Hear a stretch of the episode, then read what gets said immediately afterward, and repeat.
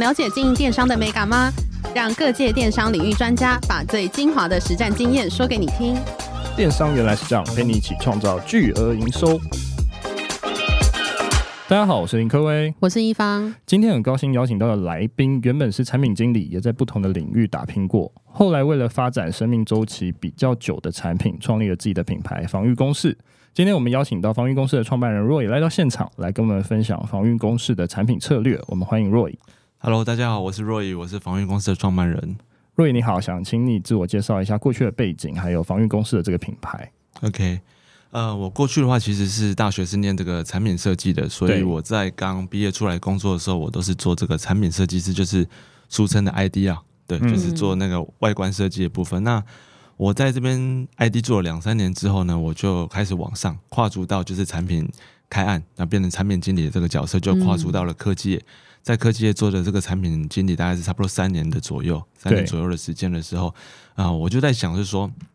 因为我一直都在品牌端，也在服务客户的案子，接触到都是这种 brand 端的东西。嗯，那我就在想说，因为科技业它基本上，尤其像 iPhone，到现今 iPhone 十五已经发表，对，它还是必须要一年一出。就是一年要有一个新的规格，让大家去追捧，让大家去去追。其实，在以前的 PC 的时代也是这样，就是那种呃，不知道他们 Intel 就是四八六、五八六、六八六这种东西，然后到双核心、四核心，就科技它是一个，就是因为有规格化的东西，那它必须每年一更，甚至你会有很多的竞争对手，会逼得你必须要一直不断的推陈出新去开案。那我自己的话，就会觉得说，哎。那为什么不能做一个，就是说，哎，比较像是经典型的产品？对，就是做出来之后，它是可以卖个五年、十年，它只要小改款。比如说像汽车，以前大概都是两三年才会小改款，嗯、可能五年才会一大改款。对，更不要说一些清洁用品或者是女生的美妆彩妆品啊，其实可能八九成都差不多。没有，它它会更新，它会改名字，改包装。对对，它会改包装，然后它会改代言人，然后可能它会改新的 CF 这样子。那可是产品可能八九成差不多都是。一样的身份是是对，那这样子我会觉得，在于对说开发案子的人来讲，就是研发或者产品经理的角色，他可以相对有更多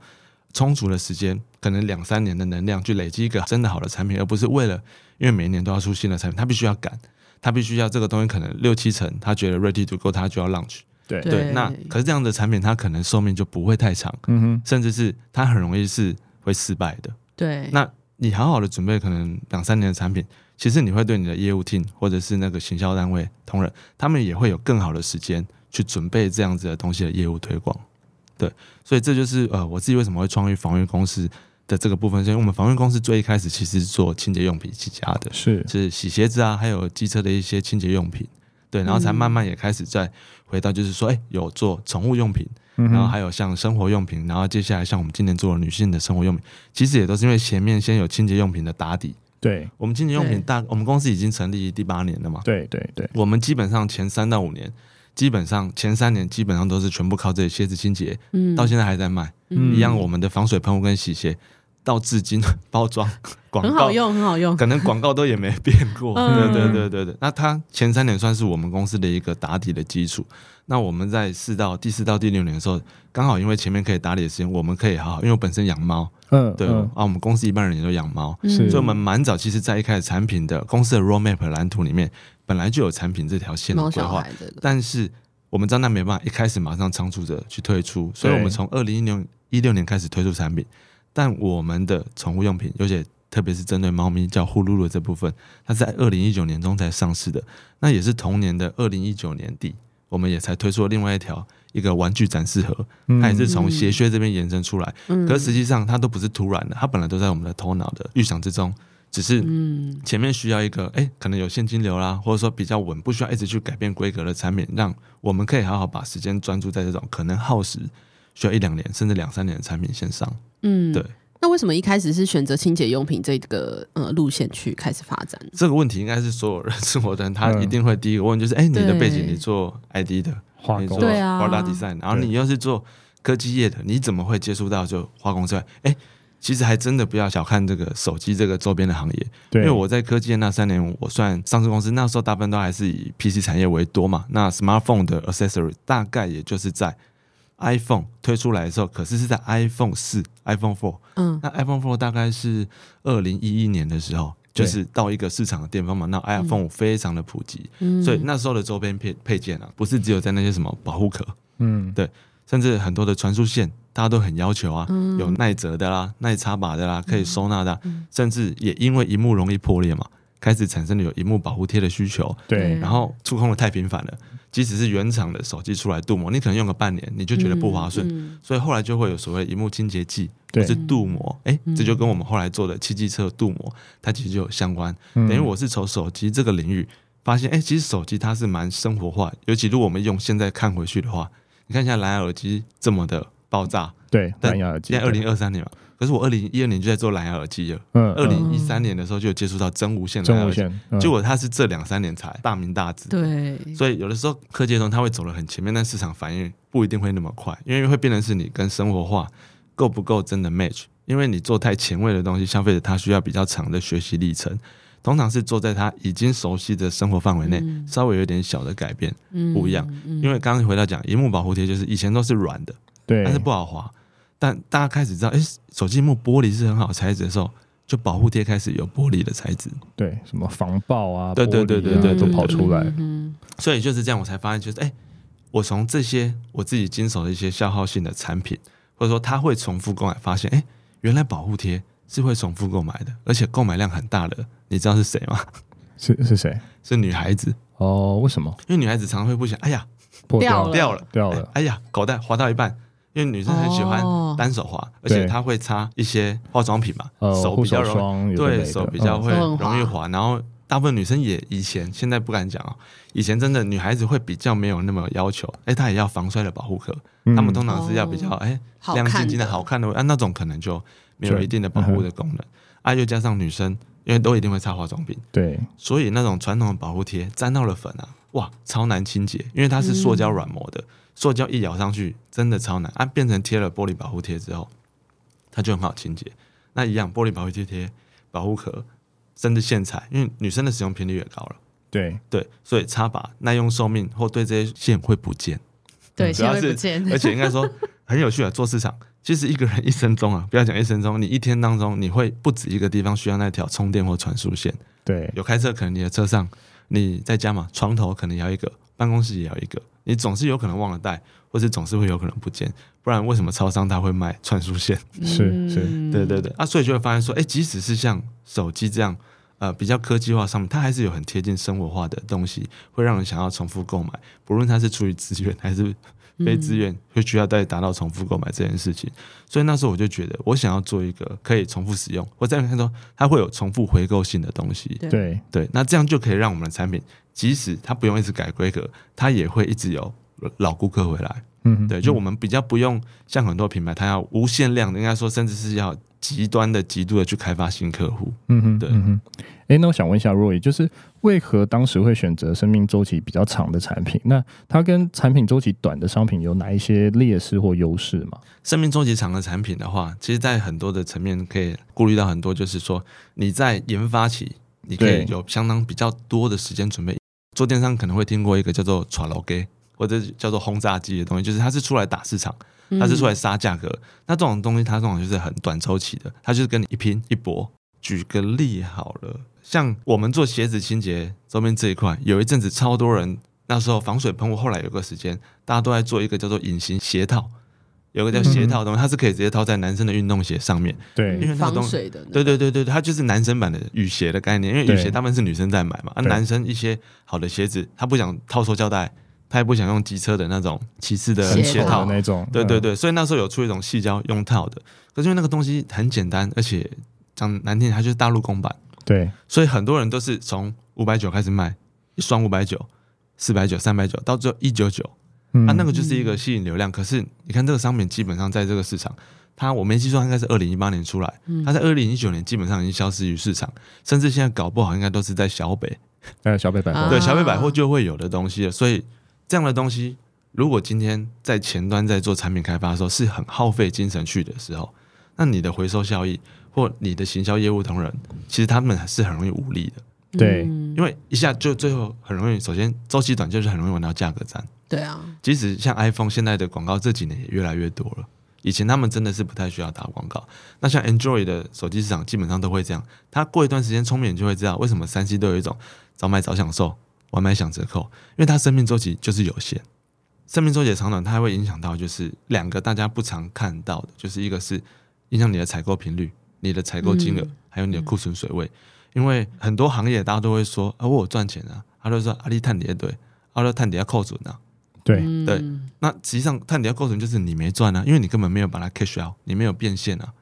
所以对我们来讲，就是说其实这样其实是一个不好的商业模式。嗯，了解。那刚刚就是你有提到说，就是你们有五大的产品线嘛？那你可以跟我们分享一下这个呃，从血靴保养啊、宠物用品啊，刚刚讲到的收纳盒这些，你们是怎么样去看到消费者的痛点，以及怎么样去开发出这些产品的呢？因为我们呃，的确跟一般的思路的那个脉络会不太一样哦。一般通常都会是说，呃，针对他想要做的人，他去定、嗯、定位出一个，哎，他的产品的调性或风格。嗯嗯、那我们一开始的时候，最早的产品线里面是鞋子清洁、机车清洁跟宠物用品。那实际上，宠物用品当然是跟鞋靴跟汽机车里面稍微比较关联度没有那么正相关的，对但。这个东西也蛮巧的，因为我们那时候做的客群啊，大部分就是集中在十八到三十岁。那十八到三十岁的呃年轻人，不论是除了机车用品是一个非常男性化、极度男性化，九十五趴的男生市场，其实鞋靴是一个很两性蛮男女蛮平均的市场，因为大家都会都要穿鞋。对，首先 第一个是每个人都要穿鞋，再来说，其实只要牵扯到清洁这个领域，只要不是男士清洁，对，家庭清洁，然后衣服清洁。对，包包清洁，只要扯到清洁，其实都是女孩子的市场，因为他们先天真的比男生在意这些干不干净。嗯，对，因为男生他其实很很聪明，比如鞋子他会说，比如下雨天，那我不要穿那么贵的啊，我就穿拖鞋啊，我我穿烂一点的。可女生她会顾虑到可能是要打扮，或是秋冬，她还是要穿靴子啊，她还是要穿长靴，还是要穿好的鞋跟陪她打扮啊。所以，呃，我们是从鞋靴清洁发现说，我们一开始也以为。如果有看到我们产品包装，最早因为还都留着，其实他做的也是比较中性偏男生，包括我们品牌名叫防御公式嘛，嗯，其实也都是蛮硬、蛮中性，甚至很阳刚的名字。但因为我们出来接受市场验证之后，发现，哎，其实清洁用品是很女孩子的，是，应该说女生会大于男生的这个市场。所以那时候我们就开始在思考，如果我们接下来要出宠物，那我们应该要怎么去修正这个定位？嗯、一样是年轻人，所以我们给我们的宠物，它是有一个另外一个产品线，名字叫呼噜噜。那听起来也就，因为它是猫咪，开心的时候会发生呼噜呼噜的声音。对对对对，对，所以养宠物它能懂。那这个名字在沟通上，对女生来讲也是一个很好接受，听听起来她就会觉得，哎、欸，这个是她会想要好奇的一个品牌。嗯哼，它是一个很可爱的名字、哦。啊，对对，谢谢谢谢，对对对对对，谢谢。我们的产品线的演变，应该说，我们先从第一个，我们虽然有一个第二、第三个的一个目标在那边，可是我们还是会依据我们实际遇到的一些消费者 feedback。再会去做调整和修正。像我们第四个产品线是一个叫 Revo Case，它是做鞋盒跟玩具公仔的收藏收纳的展示盒。那它的需求其实也是因为我们在卖鞋子这一块，哎，男生他很喜欢秀他的东西，他会有收藏的习惯。刚好这个就真的是比较偏男生。那在那时候市场也的确蛮多人就是做一些鞋或者是大陆公版淘宝进来。那我们一样第一个募资案就是这个改变空间的鞋盒，因为那时候就是看到说。那几年，除了鞋子流行，因为漫威啊，漫威的电影那时候很很夯，嗯，还有包括像野兽国，他们都有在推公仔的这个文化，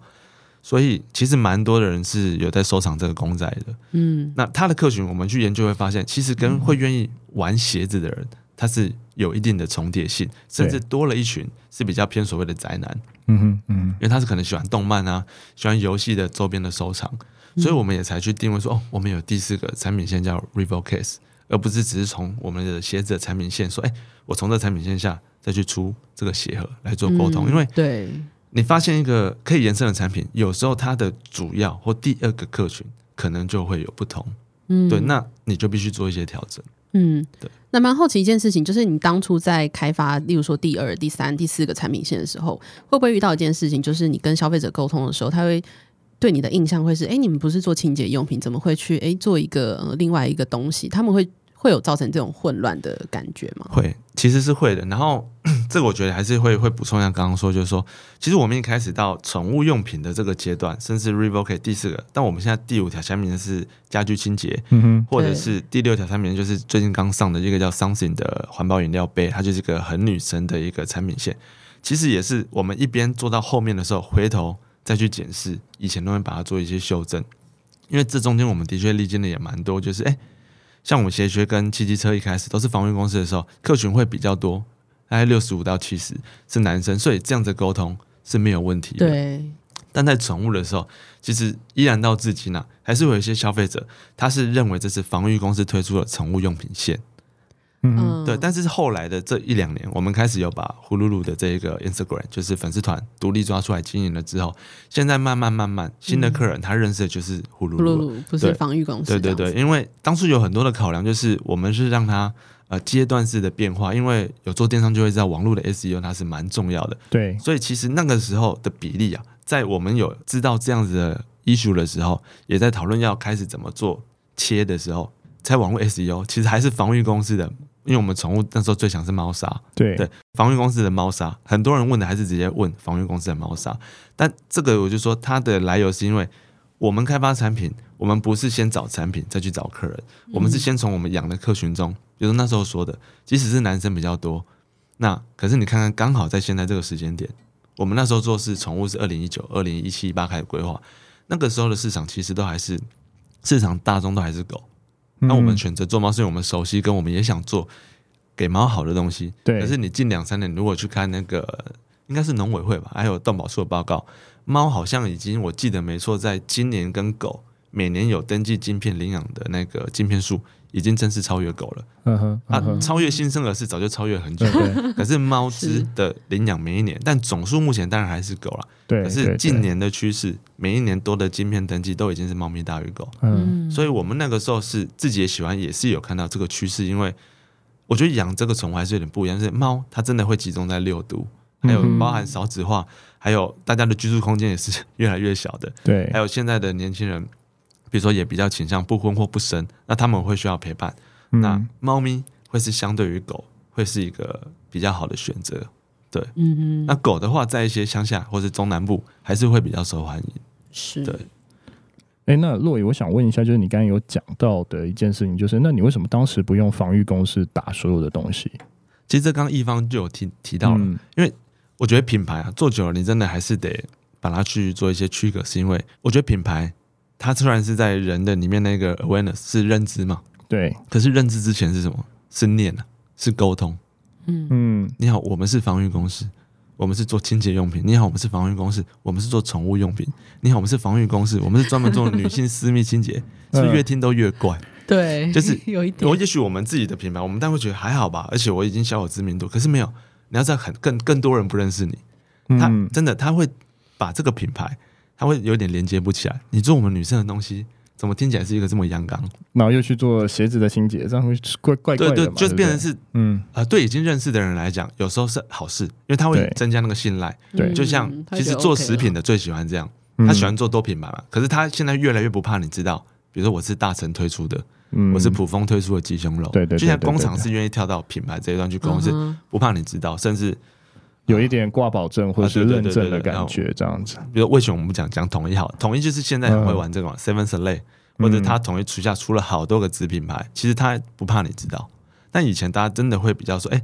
你是哪一个单一品牌？就饮料你可能或是什么清洁用品，你会有区隔。但是在人的用品上会有一个差异，就是因为通常我们买这个产品，你会有一个就是我在买，我想要成为那样子的。所以女生她没有想要成为我们防御公司，了解这个投射一个想象说，哎、欸，我要呃信任这个品牌的，例如说理念或是这个形象。所以我们后来就是公司是大家同时一起历练这些，我们是越来越喜欢从我们呼噜噜这个阶段是去贴身从消费者的这个角度，他想听到什么，他想感受品牌跟他沟通什么。就像我们讲 Rival Case，它就是一个变革。嗯、我们那时候想要的就是说 Rival Case。大概也英文不好，也听得懂，它是个盒子吧？对对对。然后 Revo 你也大概懂，它就是好像有什么改革变革，就是那时候我们在玩，就是我们做的不是一般的给你一个方盒子，是它可以拆解、可以自由组装的，然后我们也可以自己做的阶梯的陈列架，它也都可以组装，是符合我们的产品的沟通。嗯、那现在我们说这个饮料杯或这个纯女生的产品线啊、呃，算是我们也是历练久这个集大成，它的英文叫做 Something，嗯哼，对，那它的 slogan 叫 Make Your Day，就是。在女生沟通是，我们再出一个 something，因为女生很常喜欢讲，我想吃点什么小东西，嗯，我想买个什么小东西，嗯，我想要有个什么小东西疗愈我，那到底是什么？到底 something？那是什么 something 呢？就到底是什么？嗯，对，会让她觉得 make your day，make my day 这样的感觉，让她开心了。对对对对，所以都开心。我们这次一定要被自己，就是有点像是把我们从产品到品牌的这个历程浓缩，等于说淬炼。那这次的成绩，我们自己是觉得还不错，就有符合我们的预期，跟我们一路走来。嗯，太棒了。那我也想问，就是你刚刚讲到说宠物用品这一块，因为现在其实很多代理商也会代理一些国外品牌进来嘛，然后台湾也非常多的厂商在做宠物用品相关的。那为什么就是你们还就是愿意投入宠物用品这一块，就是去做出一些差异化呢？你大概是怎么样去思考的？呃，其实这个东西，我们宠物品牌算做八年嘛，那宠物大概也是第六年。我觉得一个公司，尤其是中小企业或者是说电商，通常这个品牌。它的风格或它的愿景，通常一定是跟创办人是非常的正相关。对，那我因为我一个就有一点算是有一点叛逆，应该就是说纨绔，哎，不能讲纨绔，应该说就是有一点反骨的个性是。嗯哼，我就是念设计出身的，我有这么多的设计资源跟工厂的生产资源，有什么到底是我们不能自己做的？为什么我们要去卖别人的东西？为什么要去服务别的品牌？我我站的角度不是是一个为了只是销售的模式。我想要做的是一个是，哎、欸，我公司还有同事愿意认同，甚至是能够符合消费者期望的。就像我们到今天为止，老实讲，宠物市场如果要做大，通常猫跟狗你应该都要做一点，你可以做不同的呃识别沟通，但是通常不会有人说我只想做猫，嗯，我只想做狗。可到今天为止，我心里还是蛮坚持，我只想做猫。嗯，会不会有一天改变这个想法呢？我应该说，我不会否决说，我一定会想，因为从市场面的考量是可以做，因为它可以让我从另外一个市场从零再抓出一定的市场份额出来。对啊，可是你也得想到你的团队、你的资源，大家对狗可能不是那么熟悉。如果今天选择做这条路，会不会大家反而有压力？会不会反而大家做起来觉得很痛苦？因为我们公司啊，是我自己是希望塑造是一个，这是大家自己愿意自动自发，嗯，想要去为他认同的事情也去付出。的一个环境，嗯，对，哎、欸，那我想问一下，就是呃，你们家的宠物产品有一些优势或特点吗？或者什么比较像是比较热卖的产品？有啊、呃，因为我们的宠物主要专注在做猫的部分嘛，那我们算是蛮早期第一批，就是在以前养猫的人买猫砂都是在实体买，对，然后大概就几个传统大品牌，嗯，我们算是比较早用电商的模式。在网络做沟通，然后是以贩卖猫砂为主。嗯、那因为我们最早的商品第一年几乎也就只有猫砂。嗯哼。那后来的时候就讲，因为产品开发你需要一点时间堆叠，一样是计划。它是在第二年的时候，我们陆续出了蛮多的猫咪专用的宠物碗的系列。因为做猫的东西有时候跟狗它真的不能共用，因为狗它的脸是尖的，而且又长，它它可以伸得到的地方是要很大的平面。如果你给它一个碗，它的喂食空间其实你要比较开阔。那给猫的话，你要给它比较浅。甚至要有点斜面的角度，嗯、因为猫有的是扁脸猫，它、嗯啊、如果整个头哇 下去，它会莫名莫名转倒灰啊，它会吃的满脸豆花。哦、对，对对，甚至还有一种说法是，一直在想象有一种短脸鼻的猫啊，它这样喝，它搞不好喝喝就把自己对就会呛了，因为它的鼻孔是有外露，嗯嗯、然后一边喝就把鼻子就浸在里面了。哦，这我不知道哎。对，所以嗯，我们公司包含我自己，其实应该说我在做之前。我也只是想说，我有养猫，但我也没想到我是 蛮热爱在做猫的东西。是，对，应该是真的是看到需求，然后你才会想说，哎、欸，那这个需求应该可以做，你才会去做产品的。看到需求，然后也觉得是自己想投入的这一块。嗯哼，对，了解。哎、欸，那你怎么样去思考市场这一面呢？就是除了自己的喜好跟自己的观察之外，你们怎么样去评估，就是这是一个可能会热卖的商品呢？哦、呃，这个部分我觉得还蛮重要，因为。呃，我们以前读 ID 的时候，在学校，我觉得 对我来讲最有用的一件事就是设计心理学。嗯，他需要教导一个产品设计师要做的，就是你不能够很主观，嗯、对，你要蛮客观的。为什么他们很相信？即使像我们现在，我们刚刚讲做募资，为什么问卷这套还这么的流行，还，还是这么的有用？因为你必须了解市场到底想什么，那也会考验你的问卷设计功力，以及你提供的 information 揭露的够不够完整，对，够不够正确？因为你给人家。像我们以前做一个盒子，后来我们就都很精准的知道，就是说你不可以跟人家讲这是一个二十乘二十乘二十的盒子，你要给他一个照片，然后旁边要放一个大概跟二十跟二十差不多他看得懂的东西，嗯、比如说一个手掌或者一个保温瓶，或者 iPhone，iPhone、嗯、iPhone 是更大手边都有，你就放旁边哦，原来二十乘二十是这个概念，啊、因为你给他一个文字，你会得不到你要的答案，甚至是会得到你不应该拿到的答案，因为就是错的，你的引导是错的，你的设定是错的的时候，那导向你的市场定位就会是错的。所以我们内部都一直蛮训练说，不管在什么单位，产品的开发的、呃市场的，甚至业务的单位的同仁，包括我自己，到今天为止都是其实会提到，应该说为什么公司会敢玩这么多，就是我们都一直还是维持一贯，就是比如说像我是男生嘛，对我肯定不会用那些我们未来预计还要出的一些女生用品或女性私密清洁的东西。可是我怎么不能做呢？嗯，我们公司八成都女生呢、啊，对，小型的市场就在这里了。对，我我从小是念社会组，都在女生的环境长大，嗯，所以我对女生的东西也是算是略有涉略。虽然我用不到，可是因为说我养成了，就是我会客观去去观察，去观察，然后去、嗯、去访谈，然后去寻寻，应该说设定对的问题，拿到对的答案，嗯，再去做修正。嗯嗯，对。哎、欸，我想问一下若雨，就是我们刚才讲到有问卷嘛，所以我们以群目来讲，如果单纯做问卷，就是真的是想要回馈到之后你们把商品开发出来，或是去做一些迭代的一些一些方法吗？我觉得问卷真的是蛮蛮重要的，因为很多东西，嗯、除非这个东西是我们的延伸，对，因为我已经做过这个市场，或已我已经本来已经先卖过了，嗯，所以我有一些消费者的回馈或客服的经验，你会知道。该怎么去设定你的 new product？可是你如果想玩的题目，或你想切角，第一个新的产品，你想走募资，其实真的我会非非常建议，真的一定要去做问卷，因为嗯，你一个人或像我们公司现在是大概快二十人，其实相对于市场都还是很少数人的意见，而且对对，如果万一分散，你会不知道怎么判断。比如说二十个人刚好都是二十八、二十八、二十八、二十八，那怎么办？嗯，对。那个基数太小了，问卷我觉得蛮重要，就是说，首先很多的数据，尤其电商其实都很重数据嘛，所以问卷也是，你必须收到一定的分数，那个答案才有参考性，而且你也有可能在一边做问卷的同时，你连问卷都在修正，嗯，你可能 Version One，然后 V Two、V 三，嗯，慢慢慢收敛。其实像我们这次做这个饮料杯，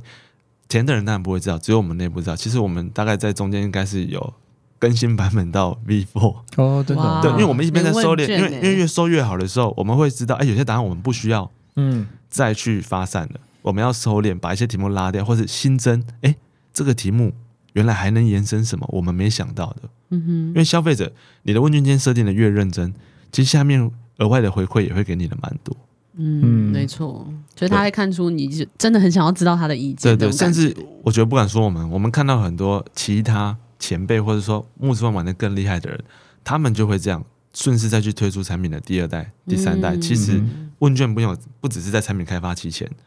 出货后、使用过后，他还是会发问卷去问：哎，那你对这个产品的感受度，或现在实际用了，你还满意吗？或你对这些功能还会不会有其他的期望？嗯，对、欸，这个我就想问，因为我常常听到人家讲说，他第一版产品应该是不用做到非常的完美，嗯、会有这样子一个想法嘛？就等于说之后再慢慢去把它磨到更好。很现实的考量就是说，你是什么样的个性，跟你想要做怎样子的模式。因为不止募资，应该说在现今募资，它的平台也还是算在电商的范畴内。是是是，它其实其实电商，我不知道各位有没有听过，就是大家都讲嘛，天下武功，唯快不破。嗯，一个东西你研究了太久啊，你做的太完美啊，可能人家已经先出来了。嗯哦，因为其实我们这次的案子不是在今年九月才上的，原本我们已经设定应该要再早两三个月上。可是因为那个时候，我们原始设定的产品的外形或一些功能，跟某牌它出来的其实有点像。嗯、那因为我们变得会变成我们是后进者，这时候会有些风险，因为这个市场大家都在关注，就会有一种，如果我们那时候出来又那么类似，人家会觉得你是不是抄袭？对啊，甚至说，那你跟人家这么像，你的特色在哪里？嗯哼。所以我自己觉得说，如果可以，我都还是建议应该说，产品那能做到最好再上市，你的后面要承担的风险跟公关危机，还有品质危机都会降到最低。可是真的不要忘记，天下武功唯快不破，在任何行业都是一样，先出来，对对，先进者先赢，先进者甚至都要全拿。甚至如果这条线这个领域是前人没有，你可能会把所有人的心智都刷一遍，嗯，而且应该说任你刷，刷到满。对对，那以后大家。后进者看的也是，他其实也是被你洗脑，他来做这个的。对，所以他的名字或思维有时候会离不开你的。那他如果把这些特色打在他的关键字 keyword，其实他还是很有可能跳出先进者的品牌。对对对，所以很多我觉得当中可以讲名字也很取名很重要。嗯，对，关键字的设定在文案里面的埋藏啊，隐藏也很重要，其实也很重要。那应该说我也建议还要快，还有个原因就是有时候产品的进程啊，你没有是给自己设计一个设定一个 deadline 啊，你会拖，嗯，会有人会有借口，更好，人会有借口，团队也会有借口，就会是不用，我们就是要做到好，那所以 deadline 呢，你就是无限次的推推迟推迟，一直 postpone。那我跟你讲，我认真讲，今天来到这机会讲。我们第一个跟现在第六个案子，我们第一个案子是在二零一九年募资吗？的募资对，九月上那时候金额是到六百万嘛。对，因为我们是做的很创新式，所以有这样还不错，蛮好的成绩。但其实我们在二零一七年的时候就想做这个盒子了，我们搞了两三两年，整整两年多，不只是因为产品本身的东西要克服，因为我们那时候就是没有设一个 d a y l i h t。嗯，所以后来我们的新产品甚至募资案，我都跟我们的公司还有同事同说，不论如何。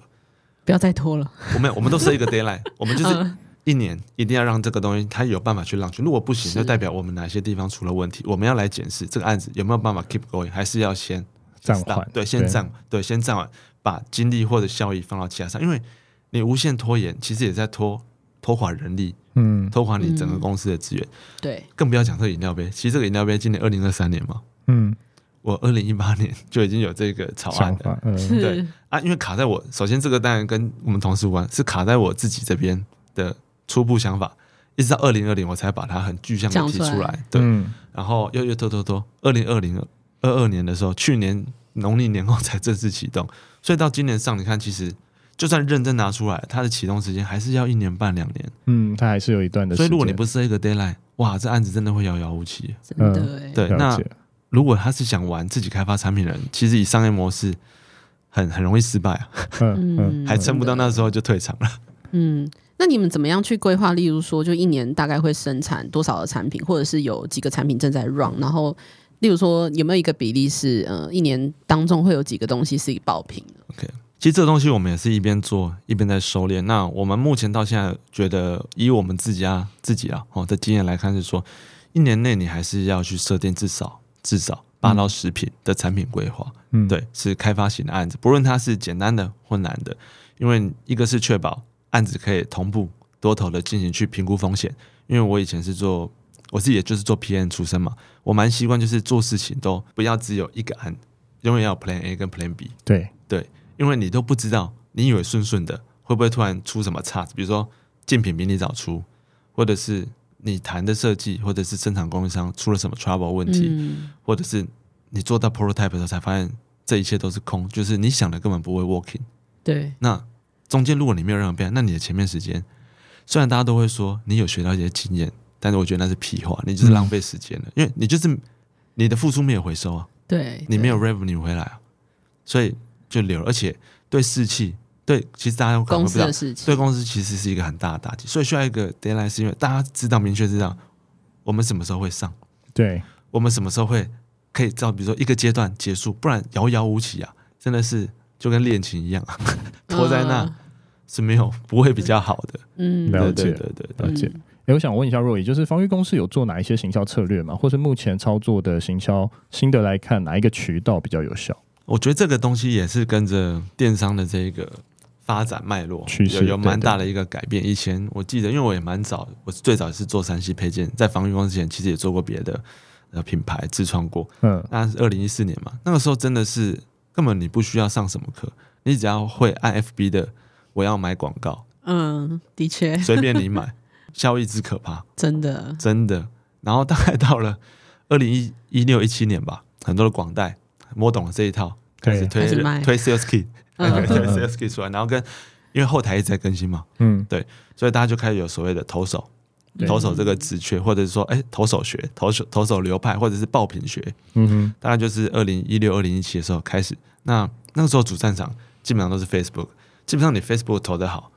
你甚至可以忽略 Google，嗯，因为当下会买就在那里就买，因为那时候广告很精准，他可能不用去 study，加上那时候诈骗也不多。对，大家会相信他看到的东西，是。对，因为那时候人都没那么聪明，就哎，怎么会这么刚好？他知道我要什么，嗯，嗯。对，因为看起来很吸引人哎，然后又那么多的促销的东西，就买了。那大概在我觉得转捩点是疫情，嗯，疫情前当然很多人慢慢知道电商这一块，可是真正那些有资金的、真正敢砸钱的台湾的，嗯，中大的产业了，他们还没进来，嗯，甚至他们还不觉得要进来。但因为疫情的时候加速了，加速了。对，嗯。然后一九一九的时候，其实 IG 也刚流行，那时候真的厉害，都是一些自流量的人。那时候 IG 的广告都也还没有到非常的显学，嗯，那个这个当然都是跟一些年龄的组成，还有你的受众男女比，其实都会有关系。是。那我觉得疫情加速电商超级白热化竞争这件事情，就是大家知道实体不能做，全部一股脑的做吃的，只要不违反法令的，甚至连卖很多灰色地带的也都拼了，反正政府那时候应该也没时间做。对。嗯对对对对对，所以又加上 iPhone 出了一拳嘛，隐私权这一拳打下来，啊。对疫情的白热化，隐私权打下来，我觉得现在已经没有所谓哪个是最有效的渠道了，就变成它多了一层模糊，标签不再那么精准的时候，你必须要多元化去做，可是还是得去思考你在哪一个相对你跟公司的同事，应该说你们可以有办法是做起来比较得、呃得心应手的，得心应手，然后跟大家容易看得到成果，因为任何人的努力，包含同事，都一定是希望看到回报，嗯无论是按赞数变多啊、share 多，还是留言的互动，有人骂都比没人骂好。嗯，对。对，没人骂、没人关注才是最最让人伤心的这件事情。对，所以现在社群的渠道这么多，TikTok 啊，我们我们也都做 TikTok、嗯。FB、Instagram、嗯。YouTube，然后还有 Google，对，基本上这五大，可是它五大的受众群其实非常不同。对啊，这个我记得我听九妹有说，我觉得我自己觉得，如果做老人家，现在一定要做，一定要做 YouTube，嗯哼，嗯哼。对，因为他们是家中最始终会，他们已经开始接受到，哎，回家不开电视，他会开 YouTube，哦真的吗？嗯。对对，我以为还是 电视，应该说没应该说是电视，就是电视里面的智慧、Smart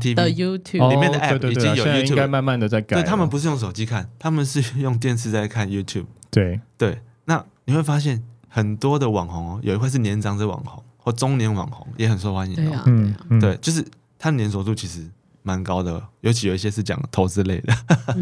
对，那 TikTok 的话比较粗暴的广泛不是绝对，TikTok 比较适合做接地气，比较卖场秀场文化，或者是中南部一些台湾梗，对，嗯。或者是搞笑类的。嗯哼哼，那 IG 还是比较适合是你想要走形象，或是你的沟通受众是主要是以年轻的女孩子，嗯。或者你想要把你的品牌是拉的比较像是女网红这一块的话，嗯。你必须在这个圈子，因为你的使用者在 IG 找不到你，他一定觉得莫名其妙。嗯。你是做我们女生的，但 Instagram 上你不强，或你都没有跟这些女生的红的人有网红，或者是比较意见领袖有互动有往来，其实就是没有说服力。是对是，对啊，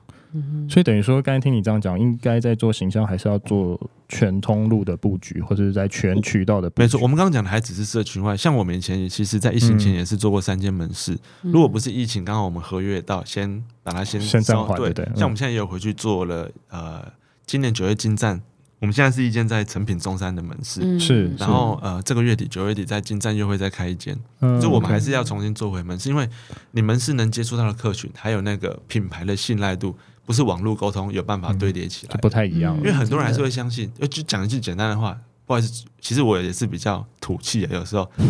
接地气啊，对啊不是土气。嗯啊，你连门市都不敢做，你还好意思说你是品牌？对啊，啊啊你你在哪里？我在哪里看得到？啊，只躲在网络哦。嗯，对，嗯这种就是酸言酸语啦，嗯应该说其实也很实在啊，人家讲的也某种程度是事实啊。如果你是一个品牌，你怎么会只有在一个小块地方？如果你要推的是品牌，嗯你应该是要尽可能的多元的曝光。就是多渠道布局嘛多渠道行销对对这样子。对对嗯好，那最后想问一下洛伊，就是未来防御公司还有哪一些规划吗？基本上就是我们今天讲那么多，包含嗯像我们自己也是自己的品牌、自己的呃实际操作嘛。那我们慢慢应该会说，我们从曾经的五个品牌线到六个品牌线，但我们会慢慢变得是整合、精炼、收纳成三个品牌做沟通。哦 OK，对，，因为虽然说我们一开始是做很多的产品线的角度去嗯，做多切角跟人的触及，可是刚刚前面也提到嘛，消费者他其实因为现在东西真的太多了。对，他没办法去记这么多这么碎的东西，不可能永远只记着一个小的。比如说像我们今天录制的，有多少人会知道？当然这是专业人就会知道 Rode 的这种麦克录音的嗯的系列。对可是如果他想要走更大众，对，就可能又会是不一样的思维。嗯那我们也是一样，因为我们做的大部分是大众产品线，我们不是做到金字塔，也不是说做精品或极高定价，嗯，所以我们的应该说每天现在每个人的资讯真的太多了。对啊，所以，如果我们自己也把品牌拆成那么多去做沟通的话，其实我们能感受到，我们能平均分散在上面的行销资源也被分散，消费者的注意力也是被分散，嗯、所以我们会把我们所有产品线会纳回来。对，应该说我们最后会还是会回归到三个品牌去沟通，一个是防御公司，嗯，一个是专门做猫咪的呼噜噜，然后再来就是现在今年新推出的女生的生活用品线是 Something，嗯嗯，对，因为它应该说它会有一个品牌，它就会是更明确。我们防御公司在沟通就是防御嘛，回到我们最初的核心，对，是在做清洁防护，对。对。那呼噜是专门为毛小孩，特别是为猫而生的品牌，嗯，那 Something 是让女生应该说满足她一些。生活小确幸的商品，了解，对，所以等于说是品牌重塑，然后再把呃资源再重新再分配，这样子。因为应该说，其实品牌你久了，你能不能你能验证到底你有没有一定的市场能力？真的就是消费者认不认得出来，或他叫不叫得出来？嗯嗯，对，了解。刚出来的时候，大家都是透过产品认识，可是时间一拉长，或他某年某月，或某时某刻，或突然他看到这个东西，他想要想到什么时候？那时候真的才是展现你的品牌经营到底有没有成效。了解，对，了解。今天非常高兴邀请到防御公司的创办人 Roy 来到现场，来跟我们分享防御公司的品牌故事以及品牌经营策略。那今天的内容就到这边，谢谢大家，谢谢，谢谢，拜拜，拜